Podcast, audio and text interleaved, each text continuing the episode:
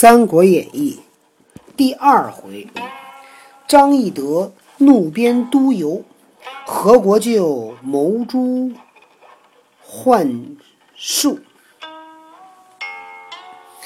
且说董卓字仲颖，陕西临赵人也，官拜河东太守。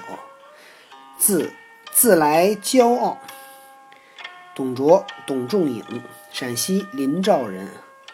他呢，当的官官职叫河东太守。自来一直呢是非常的骄傲傲慢。当日怠慢了玄德，张飞性发，便欲杀之。玄德与关公即止之曰：“他是朝廷命官，岂可擅杀？擅擅自哪能随便杀呢？”飞曰：“若不杀这厮，反要在他部下听令，其实不甘。二兄便要，二兄要便住在此，我自投别处去也。”张飞说：“如果不杀了这厮，这厮是指骂人的一种说法。如果不杀了这个人，而且要在他的部下听命令，我可不甘不甘心。你们俩愿意，你们俩留下来，我就找别人去了。”玄德曰：“我三人一同生死，岂可相离？不若都投别处去，便便了。咱们三个人不是把兄弟吗？不是同生共死吗？怎么能离开呢？不如咱都走吧。”飞曰：“若如此，稍解吾恨。如果这样的话，我还可以不会太生气。”于是三人连夜引军来投朱俊，郡待之甚厚，合兵一处进讨张宝。是时，曹操自跟黄埔松讨张良，大战于曲阳。这里朱俊进攻张宝，张宝引贼众八九万屯于山后。俊令玄德为先锋，与贼对敌。张宝遣副将高升。出马逆战，玄德使张飞击之。逆战就是讨战，张飞击之就是跟他打。飞纵马挺矛，与生交战，不数合，刺生落马。玄德挥军直冲过去，张宝就马上披发仗剑，做起妖法。披发头发都散着，仗剑舞起剑，做起妖法，开始使妖术了。只见雷风雷大作，一股黑气从天而降，黑气中似有无限人马杀来。或好像这个张宝一做法，哎呦，就好像满天满地都是人，冲着这个刘备他们就来了。玄德急忙回军，军中大乱，败阵而归，与朱俊计议。俊曰：“彼用妖术，我来日可宰猪羊狗血。”令军士伏于山头，后贼赶来，从高坡上泼之，其法可解。他这是说，这人使妖法，他拿那个狗血、牛血这些动物的血泼在上面去，他就那个把妖法就破了。玄德听令，拨关公、张飞各引军一千，伏于山后高冈之上。盛猪羊狗血，并秽物准备。秽物就是一些脏东西。次日，张宝摇旗擂鼓，引军逆战。逆战讨战，玄德出营。交锋之际，张宝做法，风雷大作，飞沙走石，黑气漫天，滚滚人马自天而下。玄德拨马便走，张宝驱兵赶来。将过山头，关张伏军放起号炮，会晤齐坡。但见空中纸人草马纷纷坠地，风雷顿息，沙石不飞。天空中飞的都是纸人草马，都掉地上了。风雷顿息，风也停了，雷也停了，沙沙子石头也不飞了。张宝见解了法，急欲退军，赶紧撤退。左关公，右张飞，两军都出，背后玄德、朱俊一起赶上，贼兵大败。玄德望见地公将军旗号飞马赶来，张宝落荒而走。玄德发箭中其左臂，张宝带剑逃脱，走入阳城，坚守不出。朱俊引兵围住阳城攻打，一面差人打探黄埔松消息。探子回报，据说黄埔松大获胜捷，朝廷以董卓屡败，命松代之。黄埔松呢取了大的胜仗，朝廷呢说董卓老打败仗，让黄埔松来代替董卓。松到时，张角已死，张良统其众，与我军相聚，被黄埔松连胜七阵，斩张良于曲阳。黄埔松到的时候呢，张角已经死了，张良呢统帅着其他的人跟我们打。黄埔松呢，连着胜了七次，把张良给杀死了。发张角之官，戮师枭首，送往京师，余众俱降。把那个张角的棺材给打开，把这个人头砍下来，把那个尸体也都都给他弄坏了。送到京师，剩的人都投降了。朝廷加黄埔松为车骑将军，领冀州牧。黄埔松又表奏卢植有功无罪，朝廷复卢植原官，把曹把卢植给恢复了原来的官儿。曹操亦以有功，除济南相，除就是出任，做了济南的济南相，到山东了。即日将班师赴任，马上就要去赴任了。朱俊听说，催促军马，犀利攻打阳城。贼势危急，贼将严正刺杀张宝，献首投降。得贼这个黄巾军内部乱了，有个将领叫严正，把张宝给杀了，把他的头取下来献献了出来，投降了。朱俊遂平数郡，上表献奏。朱俊怎么样？打了胜仗，连破了几郡，然后呢，向上表奏捷，给皇帝写信说我们打了胜仗。时有黄巾余党三人，赵弘、韩忠、孙仲聚众数万，望风烧节，称与张角报仇。有仨人要给张角报仇。朝廷命朱俊即以得胜之师讨之，俊奉诏率军前进。朝廷命令朱俊用这个得胜之师啊征讨这三个人。朱俊奉诏带领军队去了。时贼据宛城，郡引兵攻之。赵弘遣韩忠出战。黄巾军呢占据了宛城，朱俊呢带兵攻打。赵弘派韩忠出战，郡遣玄德、关张攻城西南角，打那个宛城的西南。韩忠尽率精锐之众来西南角抵敌，跟刘关张打。朱俊自自纵铁骑二千，径取东北角，贼恐失城，急弃西南而回。朱俊呢，刘关张打西南，朱俊打东北，对着打。这个贼呢，怕这个城池丢了，赶紧又放弃西南，又去打东北，对吧？因为这个东北人多呀，两千人。玄德从背后掩杀，贼众大败，奔入宛城。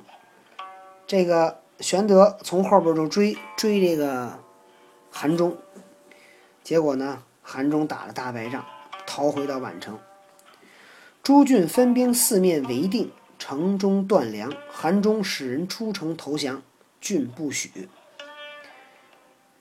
韩忠要投降，没粮食了，朱俊不让。玄德曰：“昔高祖之得天下，盖为能招降纳顺。”公何惧韩忠焉？古代高祖啊，得到天下呢，就是因为他能够招纳投降的人、归顺的人。你干嘛不让韩忠投降？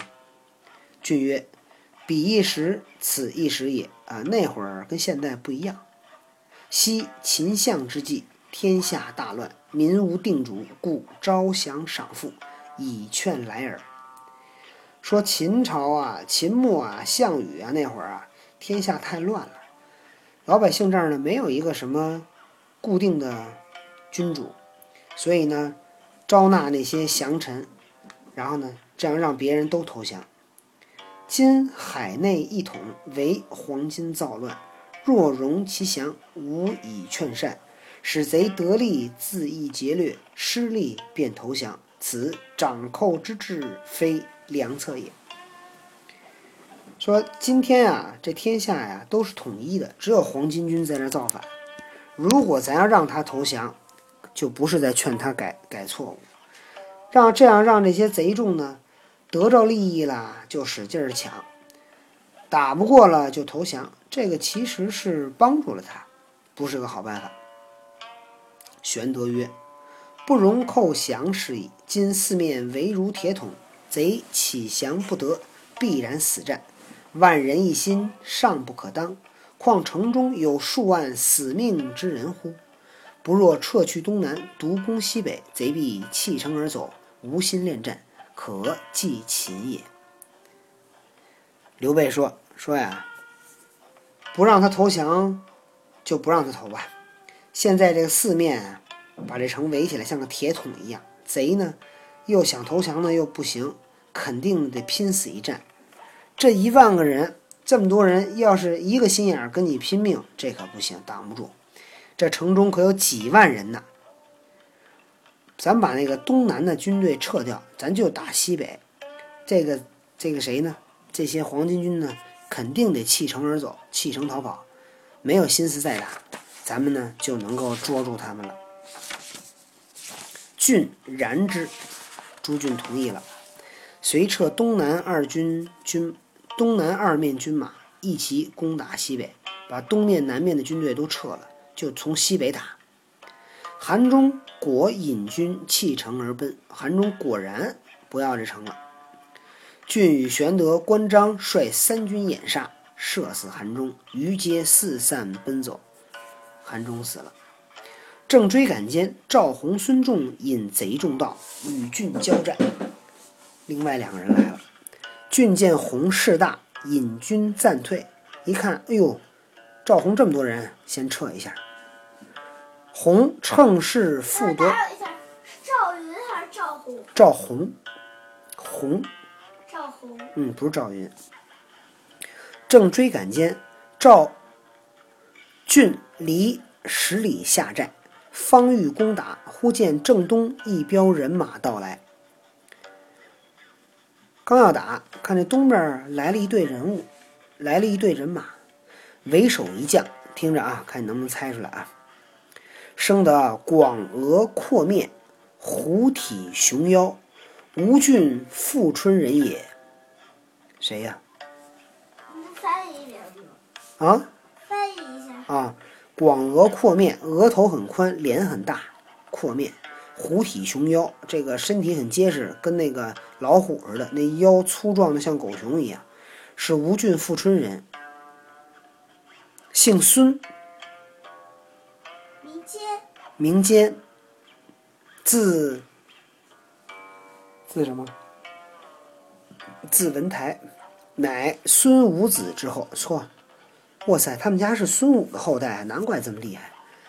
年十七岁时，与父至钱塘，见海贼十余人劫取商人财物，于岸上分赃。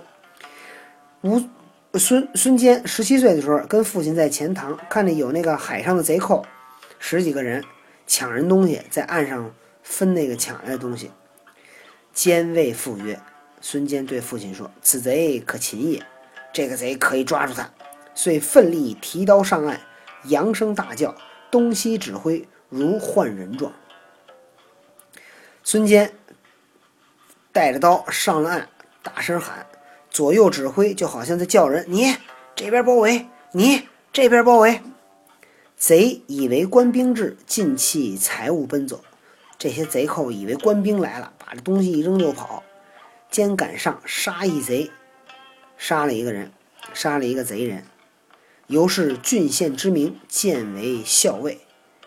郡县就知道有这么个人了，就把他推荐为校尉。后会稽妖贼许昌造反。自称阳明皇帝，聚众数万，呵，什么人都当皇帝啊！会稽有个妖贼在许昌那儿造反，自己管自己叫阳明皇帝，这个聚集了数万人。监与郡司马招募勇士千余人，会合州郡破之，斩许昌，并其子许许韶。哦，许昌不是地名，是人名，我以为是地名呢。说这个孙坚就和郡的司马带了招了一千个勇士，除奸为啊不是这，嗯，会合周郡破之，跟那个周郡一起把这一点造反的人给攻破了，把许昌和他的孩子许韶都杀了。刺史臧昱上表奏其功，除奸为。盐渎城，又除盱眙城、下邳城。须臾还记得爸爸上次讲念什么来着吗？盱眙。鱼台记得吗？给俩字儿都念错了。须臾。盱眙。啊，须须眙对盱眙。呵，你真厉害还！我照着念都念错了，你说说。这个刺史叫臧昱，上表。表奏其功，让孙坚做盐都城，又当了盱眙城，又当了下邳城。今黄巾寇起，聚集乡中少年及诸商旅，并怀泗精兵一千五百余人前来接应。今儿这黄军在这儿闹事儿，孙坚带着乡中的这些年轻人，还有一些商人。